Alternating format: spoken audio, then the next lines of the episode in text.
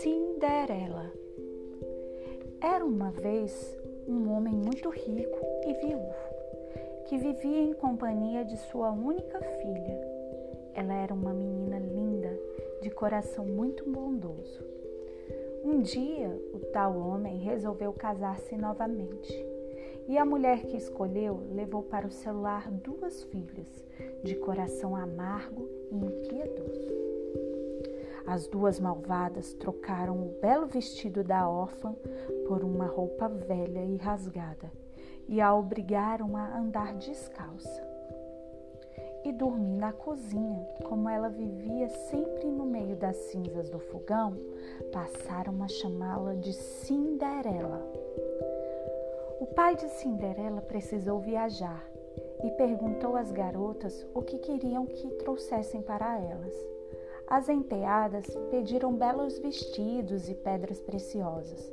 Cinderela pediu apenas o, o primeiro galho que tocasse em seu chapéu quando ele estivesse voltando para casa.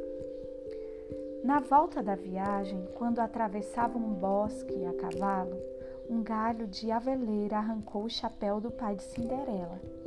Ele cortou e levou aquele galho de presente para a filha.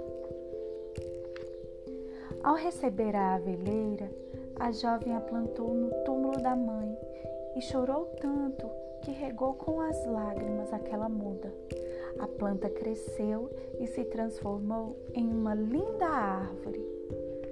Certo dia, um rei anunciou que ia dar um baile no palácio para que o seu filho escolhesse uma noiva. Cinderela passou horas arrumando suas irmãs malvadas para o grande evento. A pobre menina pediu muito para ir ao baile, mas a madrasta disse a Cinderela que era, ela era maltrapilha e faria sua família passar vergonha. Cinderela foi ao túmulo de sua mãe e, debaixo da aveleira, chorou sem parar, até que de repente uma árvore lançou-lhe do alto um vestido enfeitado de ouro e prata e sapatinhos de cristal. A jovem apareceu na festa tão linda e ricamente vestida que o príncipe dançou somente com ela. À meia-noite, Cinderela foi embora, mas perdeu um dos sapatos. Príncipe apanhou o pequeno sapato e disse ao seu pai que só se casaria com a dona daquele sapatinho, mas antes precisaria encontrá-la. O jovem visitou quase todas as famílias do reino. Só faltava a casa da Cinderela.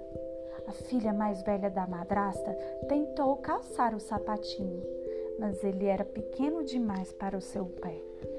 O príncipe pediu que a outra irmã também calçasse o sapato, mas o calcanhar não entrou. Então o príncipe perguntou se o homem tinha outra filha e, a contragosto da madrasta, Cinderela foi chamada. Cinderela calçou o sapatinho e, quando se levantou, o príncipe logo a reconheceu. Os dois partiram em seu cavalo e foram felizes para sempre. Quem gostou, bate palma.